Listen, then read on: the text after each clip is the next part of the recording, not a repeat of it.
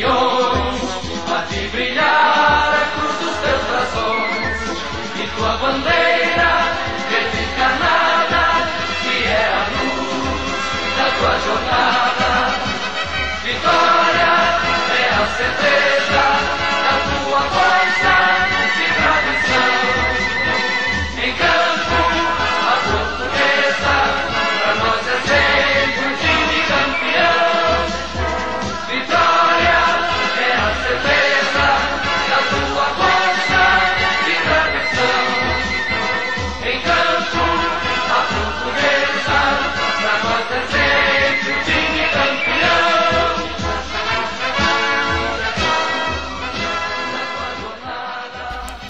Fala meu amigo, minha amiga, boa tarde, bom dia, boa noite. Eu sou o Vinícius Pimentel. Seja bem-vindo ao History Futebol, seu podcast semanal onde a gente fala sobre um pouquinho da história dos clubes espalhados pelo mundo. Nessa segunda semana do podcast, nesse episódio 2, a gente vai falar sobre a história da Portuguesa de Desportos, a Associação Portuguesa de Desportes, inicialmente Associação Portuguesa de Esportes.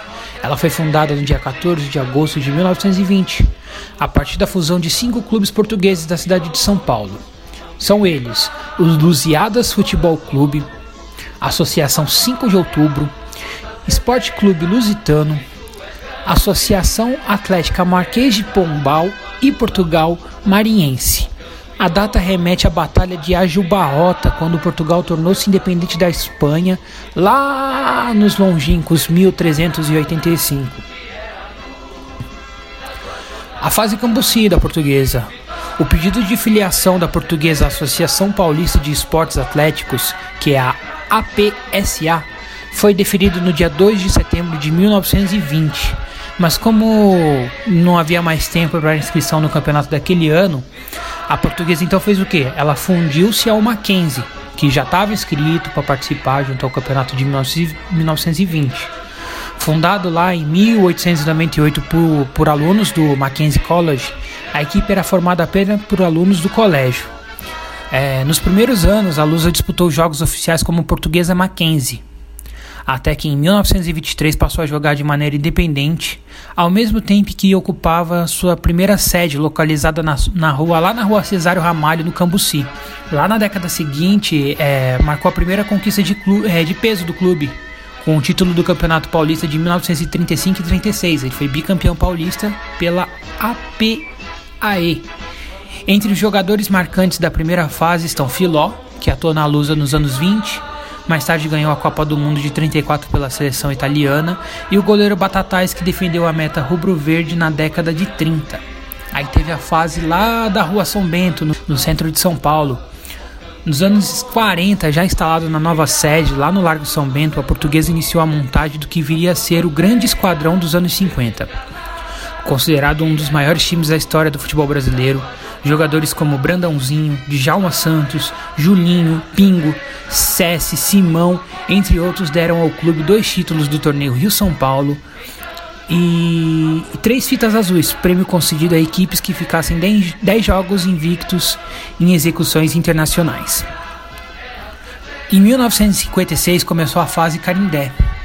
É, em 1956 foi adquirido o terreno lá onde é o Canindé, lá na zona norte de São Paulo, dando início ao sonho da construção do estádio próprio, que seria concretizado em 1972 com a inauguração do estádio Independência, atual Dr. Oswaldo Teixeira Duarte, o famoso Canindé, em janeiro daquele ano em partida realizada contra o Benfica de Portugal. Craques continuaram desfilando com a camisa lusa, entre eles Ivair, Orlando, Ditão, Félix, na década de 60 Enéas, Badeco, Cabim e Basília, heróis do título paulista de 73. A portuguesa também começou a se desenvolver em outras modalidades, como Hockey, ciclismo, atletismo, natação, vôlei, basquete, boxe foram alguns dos esportes que ganharam relevância ao longo dos anos lá no clube. Já devidamente instalada no Carindé, a Lusa manteve sua tradição de revelar grandes jogadores como Edu Marangon, Denner, Zé Roberto, Rodrigo Fabre, do time inesquecível dos anos 90 que chegou à final do Campeonato Brasileiro de 96, a, passando pela Barcelusa, quem lembra, quem não lembra, né, da Barcelusa de 2011, que encantou o Brasil e conquistou a Série B de 2011. Até 2020, quando completamos 100 anos de fundação da história da Portuguesa, a história vai continuar a ser escrita, né? E a gente vai contar um pouco dessa história aqui nesse episódio número 2 do Story Futebol. Vamos começar falando um pouquinho sobre 1933. É, os principais jogadores do ano em que a Lusa foi terceira colocada no Campeonato Paulista e também do torneio Rio-São Paulo, foram Batatais, Neves e Machado. No torneio Rio-São Paulo, a competição mais acirrada do ano de 33 no Brasil, a Lusa fez 30 pontos em 22 jogos, com 12 vitórias, 6 empates e apenas 4 derrotas.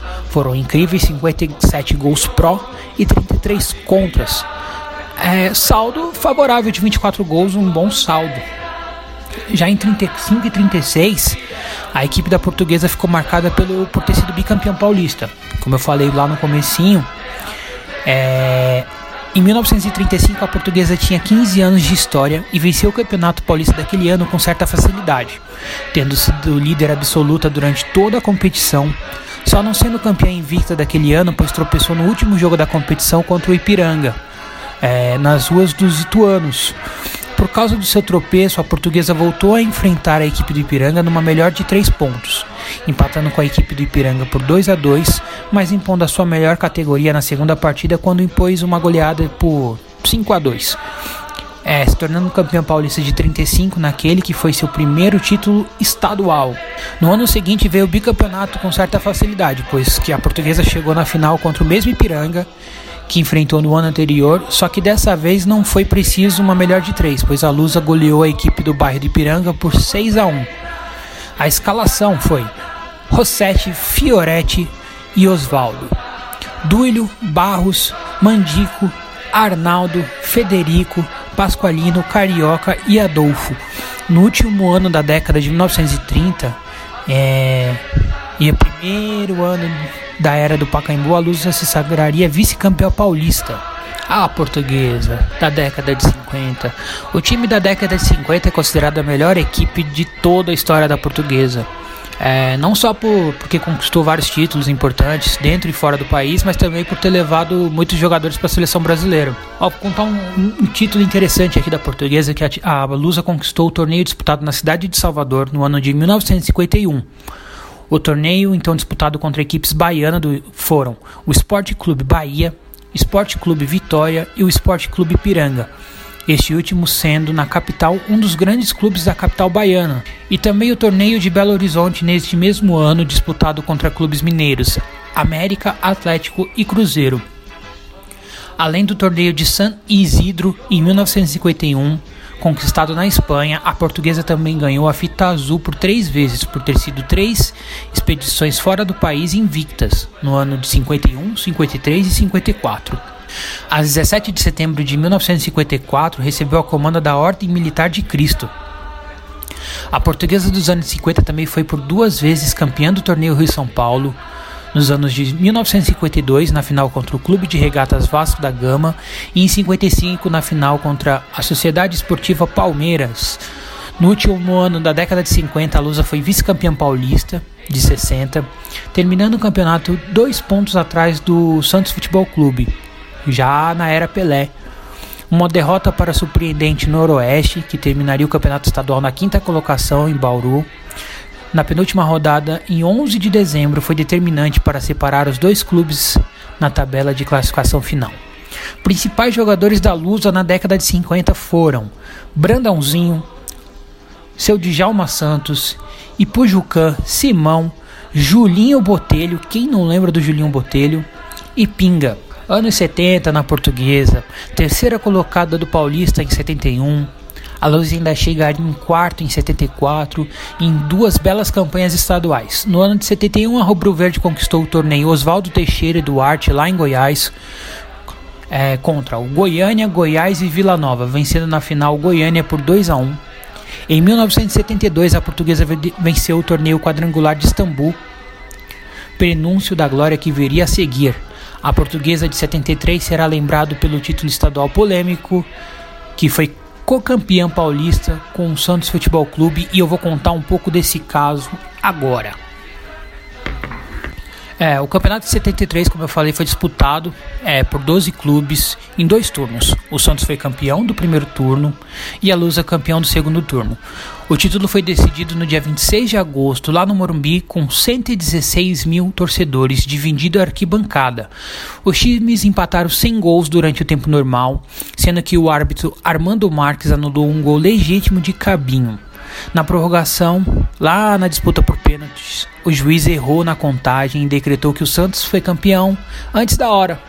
Voltou atrás e foi obrigado a dividir o título. Só que o professor Otto Glória, que é uma figura lendária na portuguesa, sabendo que o Armando Marques tinha errado a contagem, o que, que ele fez?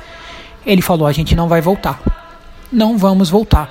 O diretor e o presidente da Lusa na época falaram: não, vamos voltar, vamos voltar. Ele, sabendo que se não voltasse, seria obrigado a dividir o título, entrou no ônibus e foi embora com os jogadores.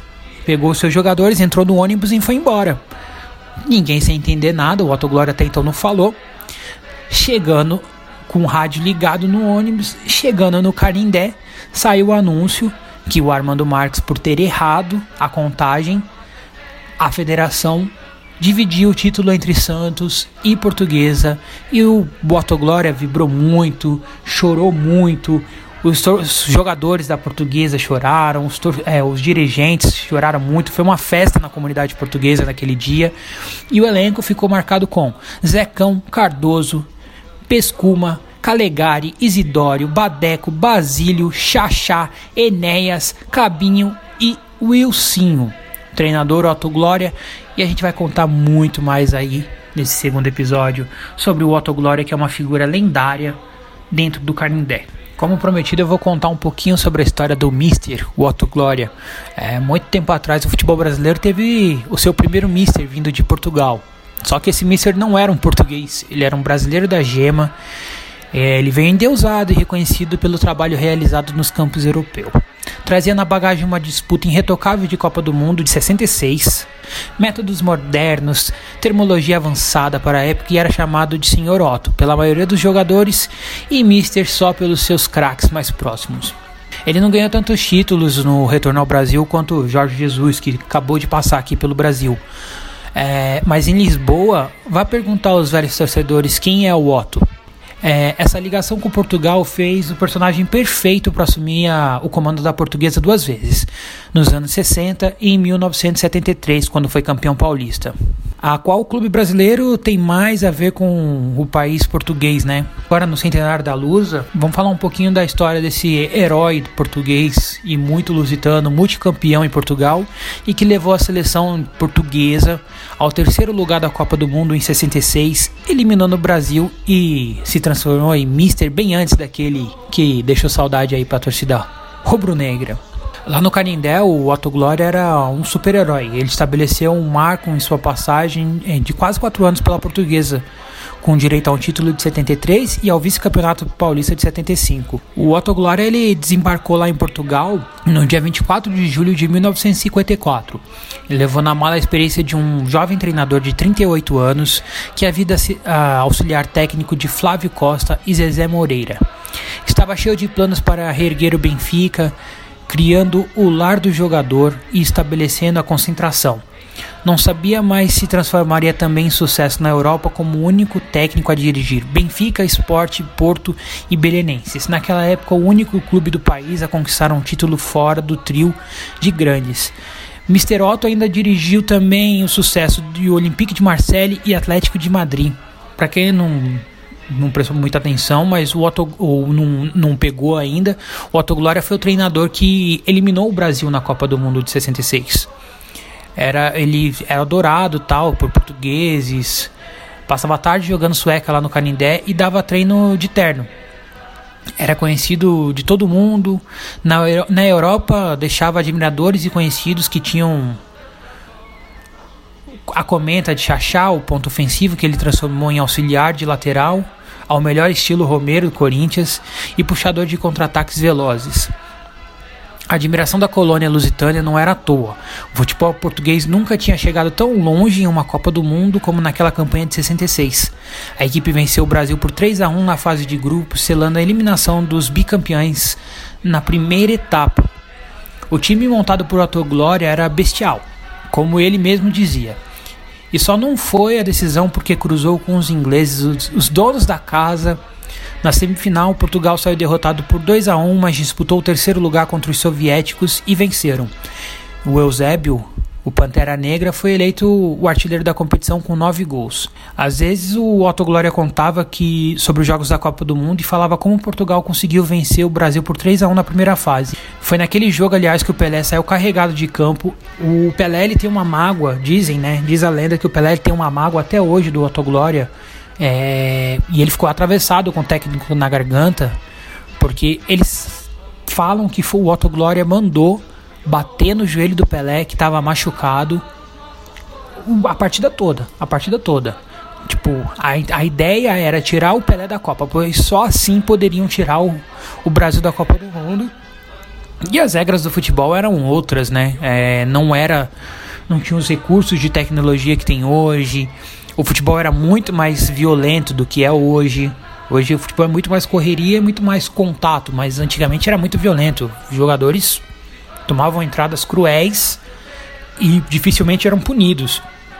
A chegada no Canindé do Mr. Otto Glória tinha acabado de voltar para a portuguesa, primeiro virou piada. Pintava o bigodinho e o cabelo em um cabeleireiro na Avenida Angélica. Otto fez história, criou jogadas e usou terminologia que só chegou aos campos brasileiros com Cláudio Coutinho cinco anos depois. Com termos em inglês, ele usava tudo em português, mesmo triângulos móveis, linha mista, passagem X, passagem pela lateral e muita coisa que trouxe do basquete do início da sua carreira lá nos anos 40 no Rio de Janeiro da virada de jogo, da movimentação, da criação de espaço. A gente falou do Enéas, que é uma das maiores joias é, da portuguesa. E o seu, o seu Otto com o Enéas, eles tiveram várias brigas. O Enéas era tratado como uma joia pelos dirigentes da portuguesa. Era prata da casa, jogava muita bola, era forte. Foi cotado para a seleção brasileira, cabeceava como ninguém. E treinava basquete e saltos ornamentais além do futebol ed craque, educado, é, mas fazia o que queria em campo e fora do campo.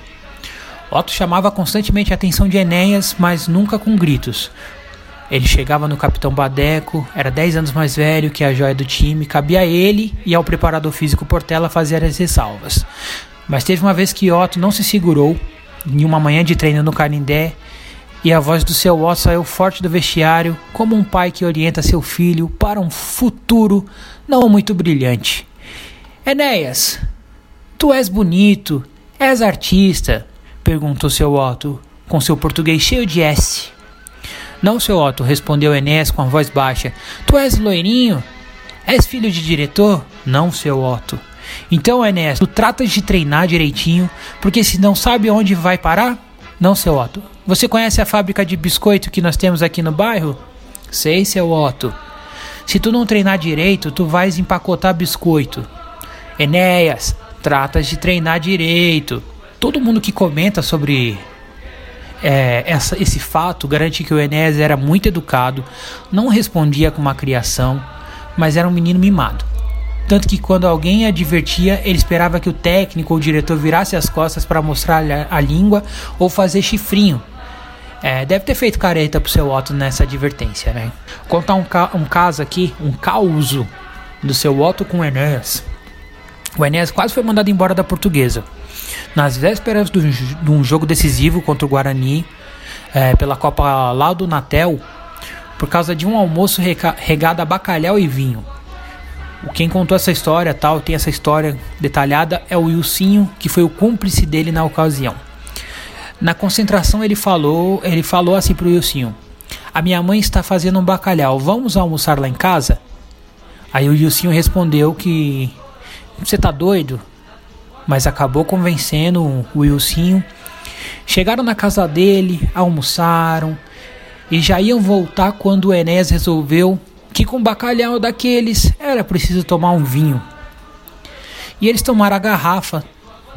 Aí resolveram voltar. Quando voltaram às 14 horas para a concentração, o porteiro disse que era para passar na sala do diretor. Nem bem entraram e o presidente Oswaldo Teixeira falou que não eram mais atletas do clube. O presidente falava nervoso e seu Otto só olhando. Otto Glória, que foi o o técnico de coluna e Eusébio, a pantera de Moçambique, não sabia domar um menino do Canindé. Sabia.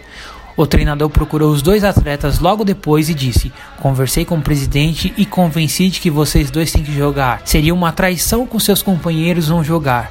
Vocês erraram, mas não podem prejudicar o clube. E ele deixou vocês jogarem, mas amanhã eu já não sei o que vai acontecer. Amanhã é outra coisa. Hoje vale a minha palavra. E aí a gente pega que o seu Otto fez um, um trato, dizem que seu Otto fez um trato com o presidente na época para dar esse susto, tanto no Ilcinho como no Enes, que eram as joias do clube, para eles tomarem um, um, rumo. E assim ficou marcado a passagem do, do Otto Glória pelo, pela Lusa, né? E aí a gente vai chegar nos anos 80. É, que a portuguesa liderada né, por Edu Marangon criado lá nas categorias de base, tendo estreado na equipe principal no ano de 84. Foi sétima colocada no Campeonato Brasileiro. O Edu foi o maestro do time vice-campeão paulista em 85, assim como na quinta colocação do Paulistão de 86. Vindo a deixar o clube em 88. Outro jogador que nesse, período foi excelente foi o experiente zagueiro Luiz Pereira, que comandava a defesa do time, que teve apenas 4 derrotas em 36 jogos lá no Paulistão de 85, ano em que a Lusa não teve seus jogos transmitidos pela TV, que detentia os direitos de, do campeonato, inclusive a final por não concordar em receber quantia menor é, pelos direitos da transmissão do que o Corinthians, Palmeiras, Santos e São Paulo. Os anos seguintes a portuguesa também não tenha tido tanto destaque assim, mas aí vale lembrar a portuguesa de 1996 não ganhou nenhum título de expressão, mas ficou marcado por estar entre as melhores equipes do país naquele ano. A portuguesa conquistou o torneio início do Campeonato Paulista e foi vice-campeã brasileira. A Lusa foi valente e terminou a fase classificatória na oitava posição com 36 pontos. Um a mais do que o nono, décimo e o décimo primeiro colocados, que eram Internacional, Sport Recife e São Paulo. A portuguesa, seguindo o regulamento da competição, pegaria o primeiro colocado, Cruzeiro, nas quartas de finais é, por, perguntado por jornalistas na sala de imprensa do Mineirão, logo após o jogo do Cruzeiro, o presidente do clube ironizou: Pegamos a portuguesa? Então já estamos na semifinal. O presidente do Cruzeiro falou isso. Mas a portuguesa cresceu, não se intimidou e despachou o Cruzeiro para Belo Horizonte com uma vitória convincente por 3 a 0 lá no estádio do Canindé.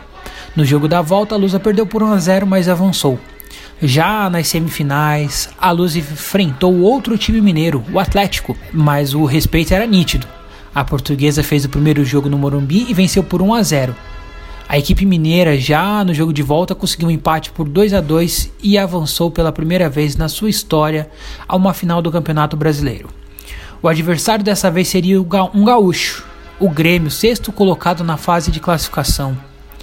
O Brasileirão até o começo, até 2003, que quando foi implementado os pontos corridos, ele tinha muito dessas, né? No primeiro eram três campeonatos em um só.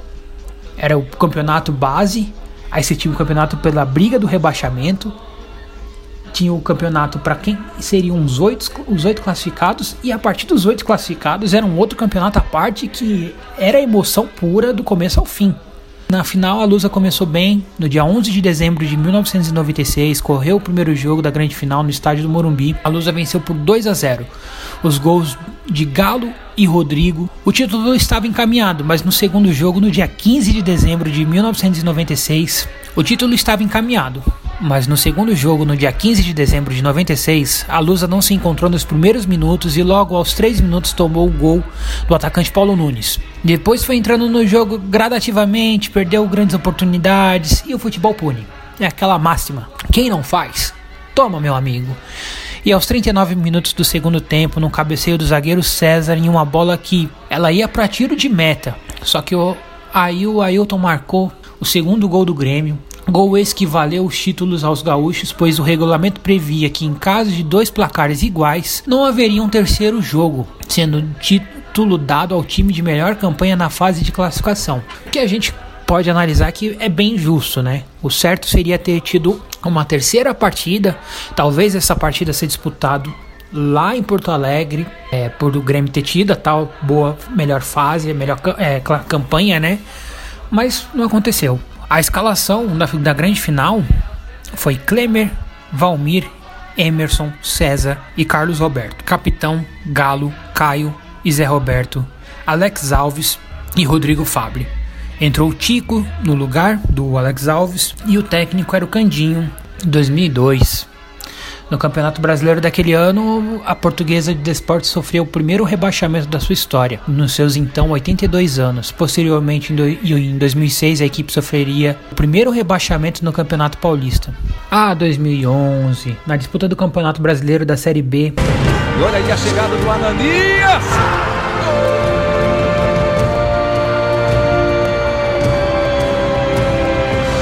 Para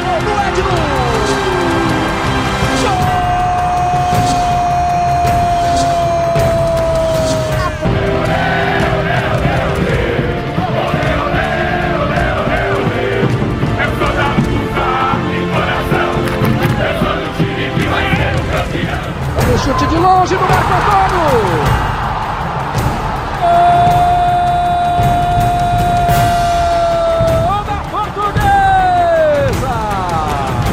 É a sua torcida gritando que o time é campeão.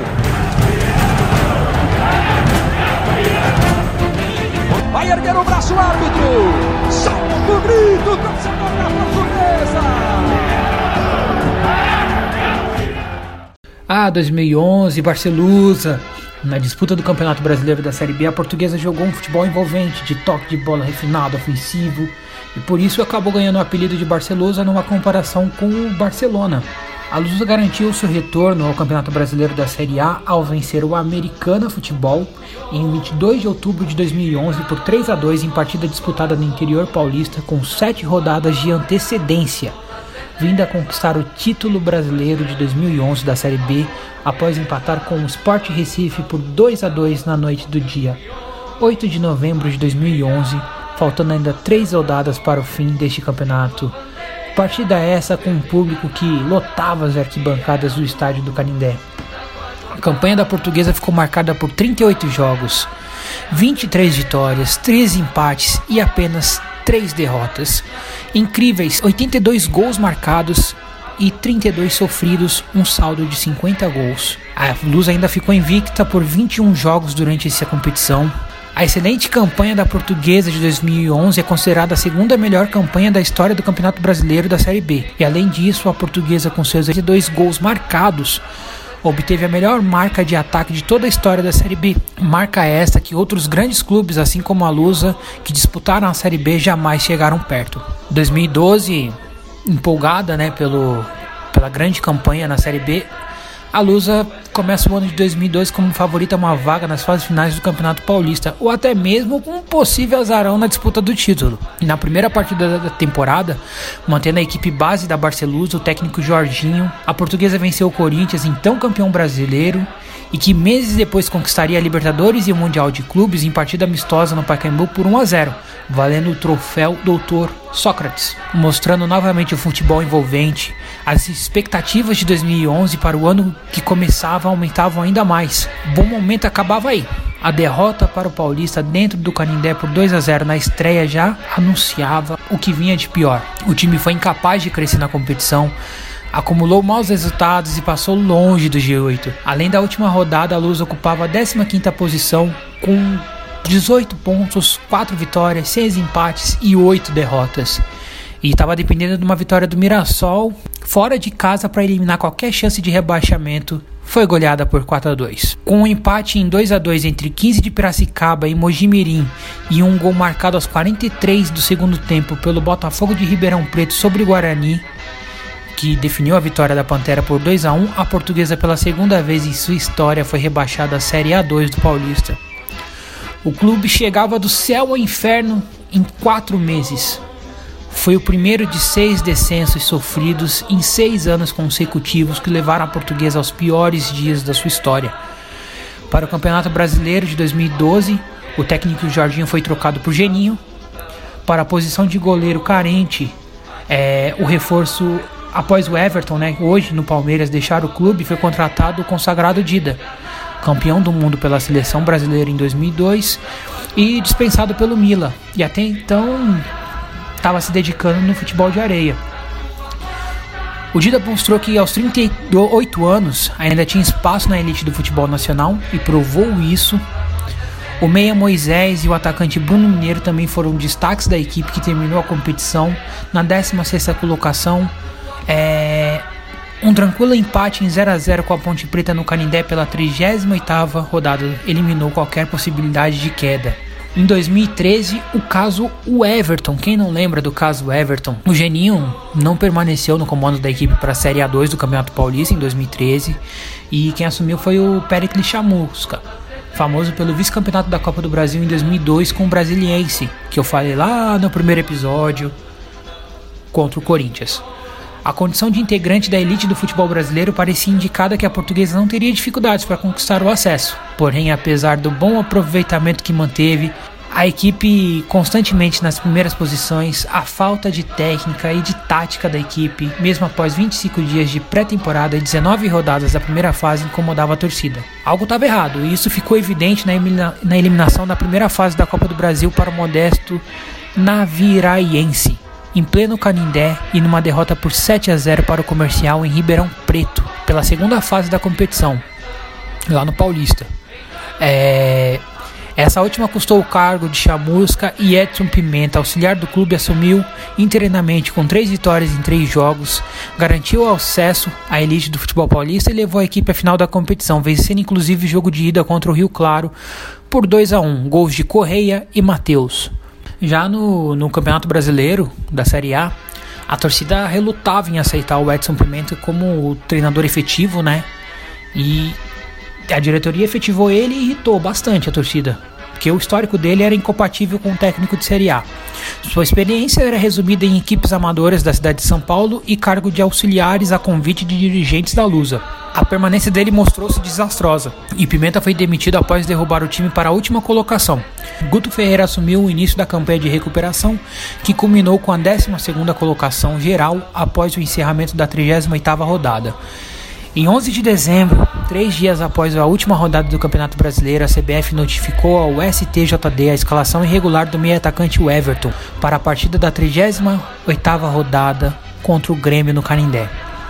Expulso em partida contra o Bahia pela 36ª rodada, cumpriu suspensão automática na, na 37ª, foi punido com suspensão de dois jogos pelo STJD em 6 de dezembro, dois dias antes da 38ª rodada, mas mesmo assim foi relacionado. No dia 16 de dezembro de 2013, o STJD puniu a portuguesa com uma perda de ponto conquistado na partida terminada em 0 a 0 e de mais 3 pontos, derrubando a Lusa para a 17ª colocação e culminou a Série B no ano seguinte.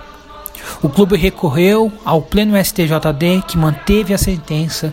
Foi cogitada uma apelação ao Tribunal Arbitral de Esportes, o TAIS, que não se concretizou. O presidente da Portuguesa, na época, Manuel da Lupa, considera um episódio um erro administrativo. Segundo ele, o advogado contratado para representar a portuguesa nas audiências do STJD, Oswaldo Cestarino de Lima confessou não ter comunicado a suspensão de dois jogos.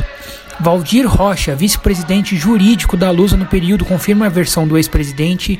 Já o advogado Cestario, por sua vez, nega a versão dos dois. Ele se ampara em registros telefônicos mostrados à imprensa que indicam conversas com Valdir no dia do julgamento, um antes e outro depois da sessão do STJD.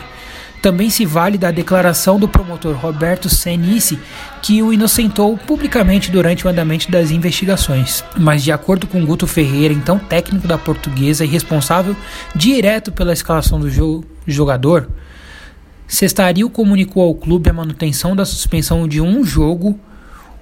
O entendimento da comissão técnica era que a suspensão já havia sido cumprida na 37ª rodada e que o atleta poderia ser relacionado normalmente. Guto saiu do país quase imediatamente após a partida contra o Grêmio na semana que sucedeu, concedeu entrevista de Miami onde passava férias.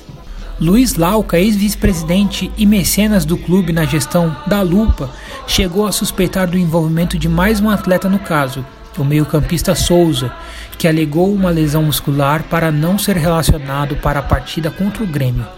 O Everton não era relacionado constantemente, segundo Lauca, que questiona a veracidade da lesão, a dispensa de Souza teria sido um gatilho para a escalação do jogador. Souza rebateu Lauca, culpando a diretoria pela escalação irregular, disse que ignorou a lesão para salvar o clube da queda e que teve sequelas duradouras do referido problema muscular. Emerson Leão, que treinou Souza no São Paulo, e foi consultor de futebol da portuguesa por um curto período, vai de encontro com essa versão, dizendo que o Everton forçou sua expulsão na partida contra o Bahia e que o mesmo foi escalado na 38ª rodada a pedido de um companheiro de equipe não revelado. Ainda segundo o Leão, esta versão da história repercu repercute bastante nos bastidores do clube. E Lídio Lico, eleito presidente da Portuguesa dias antes da fatídica partida, trabalhava na transição para a nova diretoria na ocasião afirmou que a escalação de Everton havia sido comprada através da Unimed, principal patrocinadora do Fluminense à época. Ele isentou o jogador de qualquer responsabilidade, mas não isentou Manuel da Lupa, que, segundo ele, tem de saber o que está acontecendo no clube. Celso Barros, então presidente do Conselho Administrativo da Unimed, e Mário Bittencourt, então vice-presidente de futebol do Fluminense, ameaçaram processar Lico pelas acusações. 2014, o um novo rebaixamento, agora para a Série C. No Campeonato Paulista, após um início ruim, a Lusa se recuperou na competição em andamento e terminou na 12ª colocação. Na Copa do Brasil, eliminada na primeira fase, dessa vez pelo Potiguar de Mossoró. No Campeonato Brasileiro da Série B, o time viajou para a partida contra o Joinville pela primeira rodada, mas não entrou em campo, consequência da intensa disputa judicial que iniciou após o rebaixamento decretado nos tribunais e um pouquinho do que eu contei aí, dessa confusão que foi. O Joinville foi decretado vencedor por WO por 3 a 0 a portuguesa disputou a Série B normalmente a partir da segunda rodada, mas após terrível campanha, no dia 28 de outubro, uma derrota por 3 a 0 para o Oeste em Itápolis, determinou com cinco rodadas de antecedência o rebaixamento para a Série C pela primeira vez em sua história. A Lusa terminou a Série B na última colocação. 2015, um novo rebaixamento e processo de impeachment. No Campeonato Paulista, a Lusa não começou mal a competição, mas uma sequência de oito jogos sem vitória nas últimas oito rodadas rebaixou o clube. A Lusa chegou à última rodada precisando somar pontos contra São Paulo no Morumbi e torcer contra Linense, Capivariano e Penapolense. Perde por 3 a 0 e dá adeus à elite estadual, terminando a competição na 18ª colocação, foi o quarto rebaixamento em quatro anos. Na Copa do Brasil, a Lusa supera o Santos do Amapá, mas é eliminado pelo Ituano na segunda fase. Ainda no primeiro semestre, o presidente Ilídio Lico vira alvo de processo de impeachment pelo Conselho de Orientação Fiscal e o Conselho Deliberativo. É, eles acusaram ele de endividar o clube e de forma irresponsável, atrasando salários, parcelas de dívidas trabalhistas. O balanço financeiro de 2014 foi aprovado e serviu para o gatilho para o processo. No Campeonato Brasileiro da Série C, Júnior Lopes é dispensado após campanha irregular nas primeiras cinco rodadas. Estevam Soares retorna ao Canindé. O atacante Guilherme Queiroz se destaca como artilheiro isolado da competição com 12 gols em 19 jogos. E a Lusa se classifica para as quartas de final contra o Vila Nova, valendo vaga para a Série B. O Colorado venceu na primeira partida por 1 a 0 em Goiânia, o que não abalou a confiança lusitana mas apesar dos 17.282 pagantes que compareceram ao jogo de volta no Canindé, a presença maciça da torcida rubro-verde não se converteu no acesso. O Vila venceu por 2 a 1 e condenou a Lusa a mais um ano na terceira divisão do futebol nacional. Em 29 de abril do mesmo ano, o ex-presidente Manuel da Lupa foi expulso do Conselho Deliberativo da Portuguesa. O Conselho de Ética o considerou Lupa culpado pelo caso Everton e seus desdobramentos. O mesmo exercia a presidência do clube. Posteriormente, o ex-mandatário acionou a justiça e reverteu a decisão. Antes disso, no fim de 2014, da Lupa rogou praga ao clube dizendo que o destino da portuguesa dali em diante seria o rebaixamento à Série D e que se confirmou pouco menos de dois anos depois. Em 2016, o rebaixamento, o Estevam Soares foi mantido no cargo, mas assim como em 2009, é demitido logo após o início da temporada após uma derrota para a Juventus em casa por 1 a 0 pela segunda rodada do Campeonato Paulista da Série A2. O clube da Moca encerrou um tabu de 58 anos sem vencer a Lusa. 2017, sem divisão, pela primeira vez na sua história, a portuguesa não conseguiu uma, um, um acesso sem disputar nenhuma é, divisão nacional. A Lusa terminou o Campeonato Paulista da Série A2 na 13ª colocação, evitando o rebaixamento na última rodada, graças às derrotas do Votoporanguense e, Veto, e Velo Clube. Na Copa do Brasil, a Lusa superou o Uniclinic, mas é eliminado pelo Boa Vista na segunda fase. Em 2018, a despedida de Zé Roberto Guilherme Alves é contratado técnico para o lugar de PC Guzmão. A pré-temporada iniciada no final de 2017 conta apenas com 11 jogadores no dia da reapresentação. 2018 ainda ficou marcado pelo fim do parque aquático no, Canindé, foi demolido. É, a situação financeira e administrativa atual, dívidas e mais dívidas. Triste a história da portuguesa.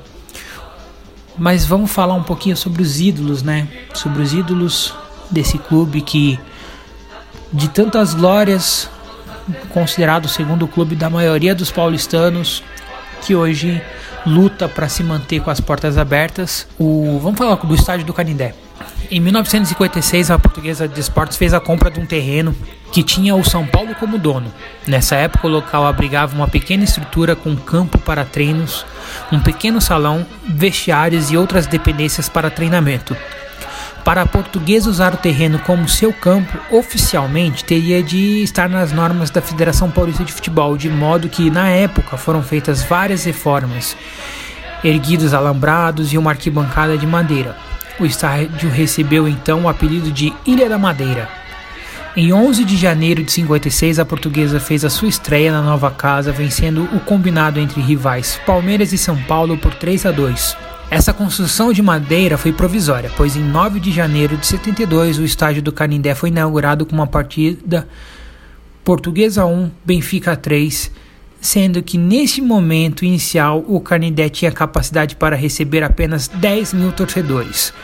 Em 1979, o Canindé foi ampliado com a capacidade para receber 27.500 torcedores e rebatizado com o nome de estádio Dr. Oswaldo Teixeira Duarte pelo então presidente Manuel Mendes Gregório. Vamos falar de alguns jogadores que quase ou passaram repentinamente pela portuguesa. Para quem não sabe, Roberto Rivelino passou pela portuguesa. É, jogou na portuguesa. É verdade que ele atuou menos de um tempo inteiro com a camisa da portuguesa, mas foi o suficiente para registrar de forma enfática a sua passagem pela Lusa.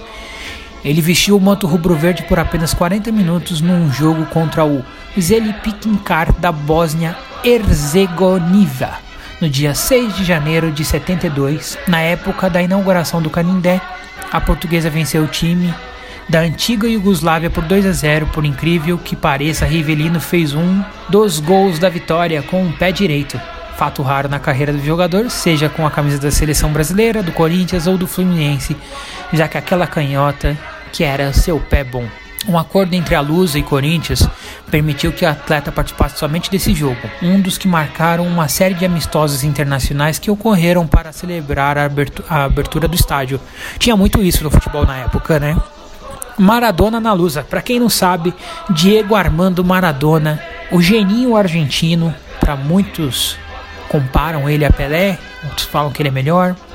Ele foi oferecido para a portuguesa no ano de 1975 é, pelo empresário Juan Figuer por 300 mil dólares. A diretoria não quis, pois na época o jogador ainda era um jovem menino de 15 anos. Pensem quanta coisa podia ser diferente no futebol se, em 1975, junto com Enéas, Wilsinho, no, sob comando de Otto Glória, Diego Armando Maradona, atuasse pela portuguesa. Seria um fator incrível para a portuguesa isso na sua história, né? Roberto Dinamite na Lusa. No fim da sua carreira, Roberto Dinamite recebeu o convite para jogar pela portuguesa. O jogador aceitou o desafio e participou do Brasileirão de 89 pela equipe do Canindé. Treinada por Antônio Lopes, Dinamite transformou-se rapidamente na grande estrela da Lusa. O atacante marcou nove gols nos seus seis meses em São Paulo, que o ajudaram a atingir a histórica marca de 190 gols em torneios nacionais, tornando-se o maior artilheiro da competição. A campanha da portuguesa naquele ano foi boa, o time paulista terminou na sétima colocação com 20 pontos. Títulos, vamos falar aqui dos títulos da portuguesa. Ela tem a competição, é, três títulos honorários, que 51, 53 e 54, que é a fita azul, que é uma honraria, né? Campeonato Brasileiro da Série B, uma vez em 2011. Dois títulos do torneio Rio São Paulo, 52 e 55. Campeonato Paulista são três, é, 35, 36 e 73. Taça Estado de São Paulo, uma em 1973. Taça Governador do Estado de São Paulo, uma em 76. Torneio Início, são três, 35, 47 e 96. Campeonato Paulista da Série A2 foram dois em 2007 e 2013. Outras conquistas: Taça San Isidro em 51, Torneio Quadrangular de Bogotá em 53, Torneio Quadrangular de Istambul em 72, Torneio Internacional do Estádio do Canindé, é, torneio dos, conhecido como Torneio dos Refletores em 81, Torneio da Ilha da Madeira em, em 1988 é, torneios nacionais, torneio imprensa em 43, torneio quadrangular de Salvador em 51, torneio de Belo Horizonte em 51, torneio Folha de Londrina em 56, torneio Norte do Paraná em 57, torneio Oswaldo Teixeira Duarte em 71. É, torneios e taças estaduais. Taça Joaquim Morse em 24, Taça Dr. Jorge Caldeira em 26, Taça Coronel Luiz Tomás em 26, Taça Antártica 27, Taça Lusitânia 27, Taça Guarani 27, Taça Clube de Regata Vasco da Gama em 28, Taça Diário da Noite em 1930, Torneio Relâmpago em 1940, Torneio Triangular em 1945, Taça Piratininga duas vezes, 64 e 68, Taça Mari Soares em 87, Taça dos Invictos duas vezes, 55 e 74, Campeonato Paulista do primeiro turno em 1995 e Troféu Sócrates em 2012. Nas categorias de base, Campeonato Paulista de Aspirantes três vezes, 57, 72 e 97. Copa São Paulo de Futebol Júnior duas vezes, 91 e 2002. Campeonato Paulista Sub-20, duas vezes, 1990 e 2010. Campeonato Paulista Sub-15, duas vezes, 2002 e 2004 futebol feminino, Campeonato Brasileiro de 99, Campeonato Paulista três vezes, 98, 2000 e 2002. Os campeonatos de destaque, vale lembrar que foram o Campeonato Brasileiro, o Vice-Campeonato Brasileiro de 96, o Vice-Torneio Rio-São Paulo de 1965, Vice-Campeonato Paulista de 40, 60, 75 e 85 e o Vice-Campeonato da Taça São Paulo de Futebol Júnior em 74. Vamos aos maiores goleadores da portuguesa. Tem o Pinga com 235 gols, Enéas com 171 gols, Nininho com 164 gols, Renato Violani, 139 gols, Servilho, 133 gols, Silvio, 119 gols, Ivair, 106 gols, Leandro Amaral, 105 gols, Edmur, 103 gols e Julinho, 97 gols. Os treinadores de destaque da portuguesa foi Abel Picabeia, Antônio Lopes, Aimoré Moreira, Candinho, Cilinho, Conrado Ross, Emerson Leão, Flávio Costa, Jair Pircerni, João Avelino, Jorginho, Mário Travaglini, Neva, Rubens Minelli, Sr. Otto Glória, Wagner Benazzi e Zagallo. E é isso aí, amigos. É, hoje contando um pouco da história centenária da Portuguesa de Desportos. Vai terminando o segundo episódio do History Futebol. Eu espero que vocês tenham gostado também desse episódio. Compartilhem com os amigos, divulguem essa história e, e diversas histórias de clubes, de jogadores que eu irei contar aqui. Muito obrigado, eu sou Vinícius Pimentel e esse foi o History Futebol.